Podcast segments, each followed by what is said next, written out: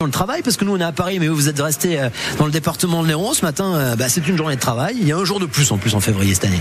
Ah oui c'est vrai. Ah oui on est le 29 aujourd'hui. On n'a pas de grosses difficultés on va dire que ça commence à se charger bien comme il faut aux entrées de Montpellier entrées de Béziers on a l'habitude. Euh, les trains ça va ils sont à l'heure à la SNCF il n'y a pas de gros soucis sur le tableau d'affichage de Montpellier Saint-Roch de Béziers ou encore de, de, Montpellier. Sébastien Garnier pour la météo ce jeudi ça donne bah, une journée plutôt ensoleillée on nous annonce ça?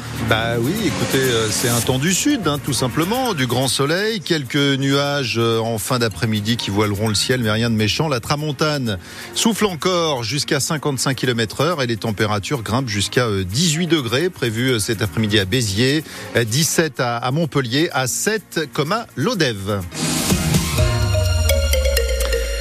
La France compte 30 000 pompiers volontaires de moins qu'il y a 30 ans et c'est surtout en zone rurale qu'ils font défaut. Exemple, dans le Biterrois, à la caserne de Puisserguier, ils sont 30 à se partager les interventions, en moyenne 6 à 700 euh, chaque année et il faudrait 15 pompiers de plus. Reportage de Stéphane Pocher. En s'engageant il y a cinq ans, Antoine n'imaginait pas un seul instant qu'un jour il mettrait au monde un bébé. C'est une expérience très enrichissante. C'était en septembre dernier à Pucherguier. C'est vrai que ça peut faire peur. Antoine, sans emploi, n'a que 22 ans et passe son temps à la caserne. C'est sûr que c'est des contraintes. Il y a des formations à faire, des gardes à assurer. Ça reste du volontariat, donc c'est sur la base de la disponibilité des personnes. Pour les gens qui hésitent, euh, foncez parce que c'est un métier très valorisant. Évidemment, les missions ne sont pas toujours réjouissantes. Aider la population, c'est quelque chose de primordial dans une société. Guillaume est lui aussi sans travail. La caserne, il est tombé dedans tout petit. Son père était comme lui, sapeur-pompier volontaire. Notre travail en tant que pompier volontaire est quand même assez gratifiant pour nous, que ce soit sur un plan personnel ou même collectif. Sans ces volontaires, il serait impossible de répondre à toutes les urgences. 600 interventions en moyenne chaque année. Ils ne sont que 30 à se relayer nuit et jour à Pucherguier. Il en faudrait une quinzaine supplémentaires. Vous levez vraiment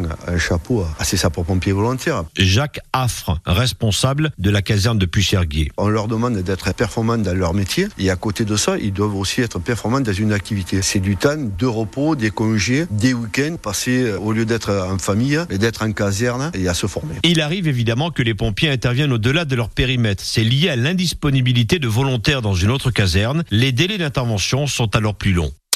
18 mois de prison ferme pour le chauffeur qui avait renversé et traîné euh, délibérément un, policier fin janvier à, Béziers. Ce gitan de 32 ans, euh, père de famille, conduisait la voiture de, sa femme, voiture euh, qui était suspectée volée. Il avait traîné le policier sur plusieurs mètres. Ce dernier a été blessé au crâne et au cervical. Déjà condamné 13 fois, l'homme a eu peur d'aller en prison. Il a paniqué, a expliqué son avocat devant le tribunal correctionnel hier. Et puis, toujours toujours dans l'agglomération euh, biterroise, cette très grosse saisie de drogue à Lignan-sur-Orbe, près d'un kilo et demi de, cocaïne, découvert chez un jeune de 23 ans, considéré comme une mule installateur de, de fibre. Il a été écroué en attendant son procès qui aura lieu euh, fin mars. Le projet vous avez beaucoup fait réagir en début de semaine sur France Bleu Héros. Finalement, il n'y aura pas de visite médicale obligatoire tous les 15 ans pour conserver euh, le permis de conduire. Le Parlement européen a adopté hier, après-midi une réforme de, de, ce permis qui ne devrait pas changer grand-chose chez nous. Mais la proposition qui était portée par l'eurodéputé euh, Karima Deli a été rejetée, Cyril Ardo. Ce sera en fait à chaque pays de décider, comme c'est déjà le cas aujourd'hui. Dans 14 États européens, de telles visites médicales régulières existent. C'est le cas par exemple en Italie ou en Espagne.